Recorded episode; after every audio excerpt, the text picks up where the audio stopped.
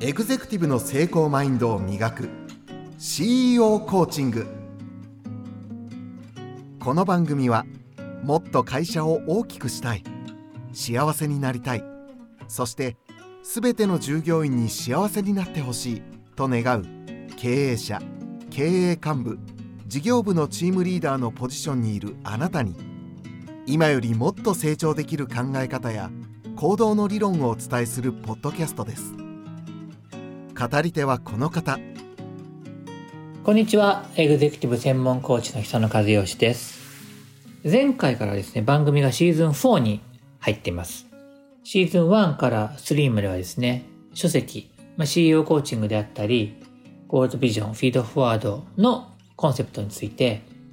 どちらかというとうん僕が考え尽くした内容をお伝えしてきた感じです。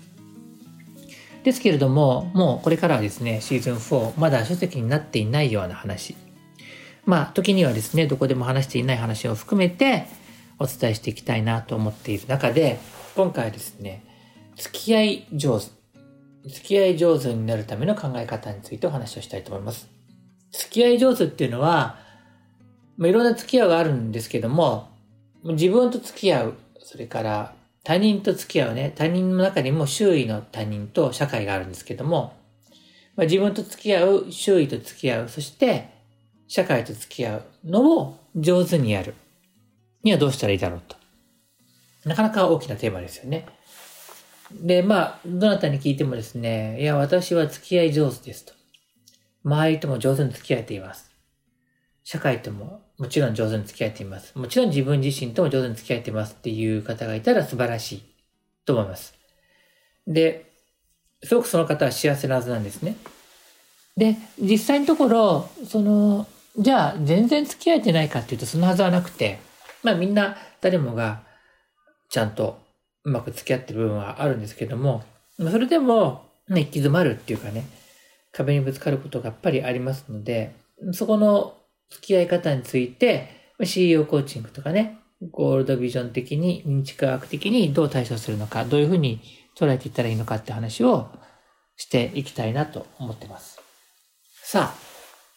今日のその中でのトピックっていうのは、緊張ですね。緊張。久野さん、緊張することがあるんですかっていう質問をもらいまして、えっと、いや、もちろんありますよと。緊張しますよ。ただ、その、大きな緊張ではないかもしれないですね。激しい緊張ではないと。で、つまり何かっていうと、これコンフォートゾーンの話なんで、コンフォートゾーンっていうのは、うん、ここの辺りから聞き出した方で初めて聞いた言葉だとすると、まあ、機会を見つけていただいて、遡ったり、あるいは遡って聞いてもらったり、本を読んでもらったりした方がいい面もあるんですけども、それだとなかなか時間が取れないと思うんで、ここで簡単にお伝えすると、まあ、自分のこう、当たり前だと感じる、そういう姿ですね。あるいは、場とか、まあその場と自分自身が身を置いているその一体の全体の状態を指してコンフォートゾーン、ね、自分にとっての快適な場っていうことを言うんですけども、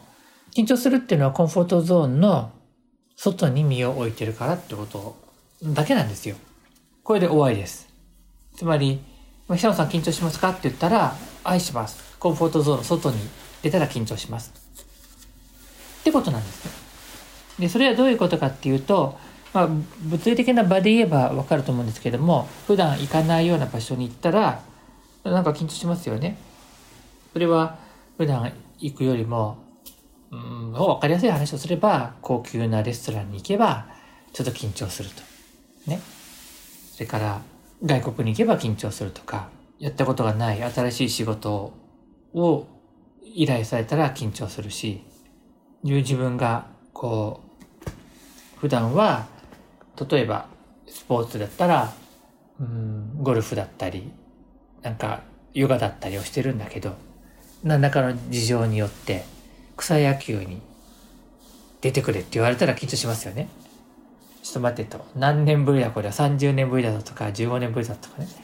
ソフトボールに出てくださいって言ったら緊張するわけですよね。もう、もう、グローブ持って内野か外野で構えてる時にボール来るなみたいな感じですよね。バッターボックスはいいんですよ。あの、野球やソフトボールそんなに詳しくない方でもわかるんですけど、来たボールを振るだけなんで、まあ気持ちよく三振したって三振だだけなしたんだけど、守備は大変ですよね。ボールが来たら、取れなかったら後ろに抜けていくわけで、そう想像しただけでもう、こう、もう緊張するでしょ。それは緊張だらけですよね。普段やってる人にとっては、それは、起きや、来たかと。私の出番だみたいな感じで、取ってこう華麗にさばいたりすることはできるんですけども車の運転普段しないんだったら免許持ってても久しぶりにしたら緊張しますよね車の運転いつもしててもいつも自家用車運転運転してるんだけどレンタカーで大きなバンかそれからトラックかなんか借りて引っ越しをするときは緊張しますよね。同じ運転でもね。何でもそうなんですね。だから自分の普段やってることではないこと。それは別にその、価値、価値にね、良し悪しがあるわけじゃなくて、単純にコンフォートゾーンという自分にとって慣れ親しんだ環境とか状況に自分の脳と体が適応するようにできてるっていうか、それを適応して、適応することによってパフォーマンスを発揮したりしやすくなる。要するに自然にできるんでね。っていう状態が当然ある中で、そこから外れたことをすれば、それは緊張するわけですね。そしたら、これ自分との上手な付き合い方っていう観点で言うと、その緊張するっていう事実は、しょうがないから、緊張は緊張してると思って緊張した状態で続けていくと、慣れるでしょ？慣れたら緊張は減るじゃないですか。ソリューションとしては簡単ですよね。さっき言ったように自己用車でこう運転しているけど、なんか引っ越しとか荷物を運ぶためにレンタカーでこう大きいトラックなのか、ハイエースとかね、あるでしょ？バン、あの、ボックスのね。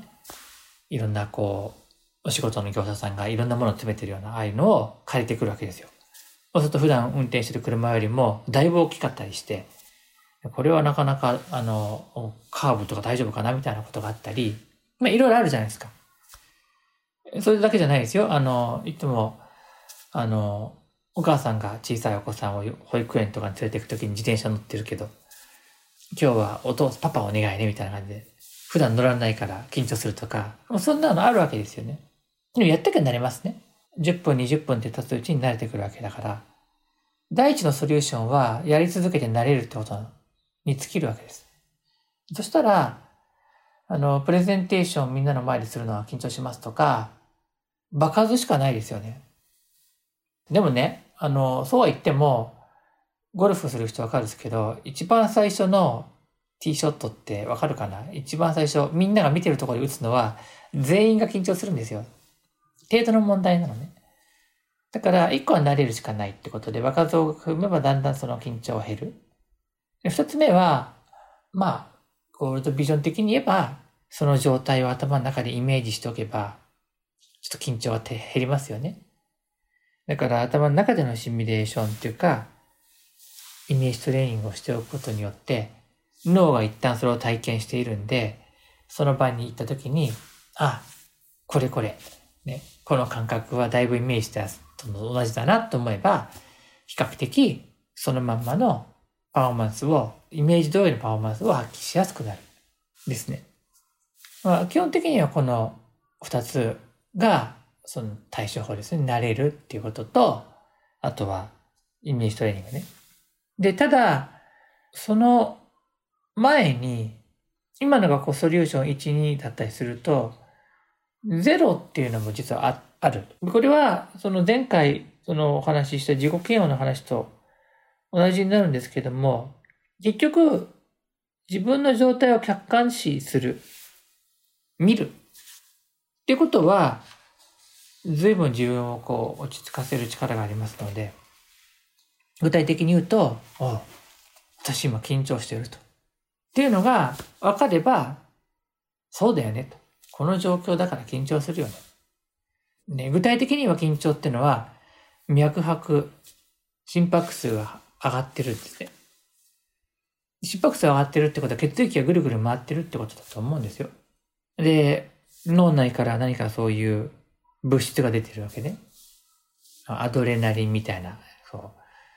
う。よくあるでしょ？ボクシングで、こう、殴り合ってるけど、別に、顔顔も手もボロボロだけど、その時は痛くないみたいなね。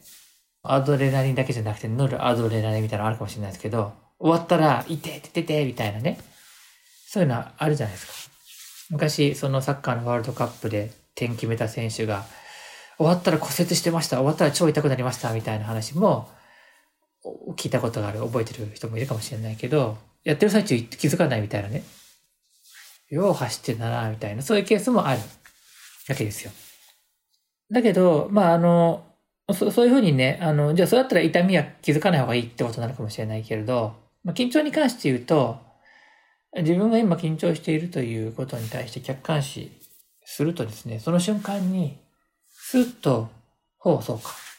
認識がパチッと変わるんですね。裏返るっていうかね。で、その時に、フィードフォワードをしてほしいんですね。自分に。さあ、どうしようって。さあ、何をしよう。どうしようっていうのはね、あ、困った困ったどうしようじゃなくて、さあ、次に何をしようっていう問いですね。ちょっと順番をもう一回言うと、こう、これから始まりますと。ね、途中で気がついてもいいけど始まりますやってやった時に、なんか、微妙に手が震えるとか、声が震えるとか、なんかうまく頭が回らないとか、いろんな場面がありますね。パソコンを操作しようと思うんだけど、うまく操作できないとかね。そういう時に、お緊張してるな、俺と。まあでも、緊張する場面だから緊張するよねっていう自己認識が入るわけです。で、その次はフィードフォワードです。まあ、緊張はしてると。ということで、何をすればいいのかな？って自分に問うわけです。ね。OK。自分はナーバスだと今ね。じゃあ、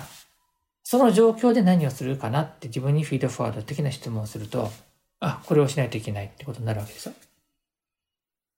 それをやっていくわけです、コツコツ。いくつかやっていくと、だんだん慣れてくるわけですね。慣れてくると最初に話に戻った慣れっていうのがあって、それによって、それが新しいコンフォートゾーンの一部になっていくんで、元通りの本来の自分のパフォーマンスに近づいていくっていうことですね。だから緊張するかしないかっていう僕に対する質問はもちろん緊張しますよと。コンフォートゾーンの外に出てるときは、あの、緊張してますよと。で、その時に僕がやることは、おお緊張してるなと。緊張してる時っていうのはいろいろあるんですよ。手も震えるし、頭もぼーっとなるし、目は乾くし、喉も乾くしね。胃はちょっと痛くなるし、みんなそうだと思うんですけどね。そういうことがたくさんあるんで、それらが起きた時に、そう認識することから始めるっていうのが大事かなと思います。で、今日はちょっと時間の関係でお話はできなかったんですけども、もう一つ重要な要素として、呼吸というのがあります。呼吸を整える。あるいは意識的にある呼吸をする。呼吸法をする。呼吸法って言っても、そこまで難しくないですけど、呼吸をするっていうことによって、だいぶ落ち着くっていうのもありますので、そういうソリューションを入れることもできますよっていう感じですね。まあ、これはまた別の機会でお話をしたいと思います。さて、今日はここまでですね。番組への感想、それから私への質問は、ポッドキャストの概要欄にあるお便りフォームからお送りください。またお会いするのを楽しみにしています。久野和義でした。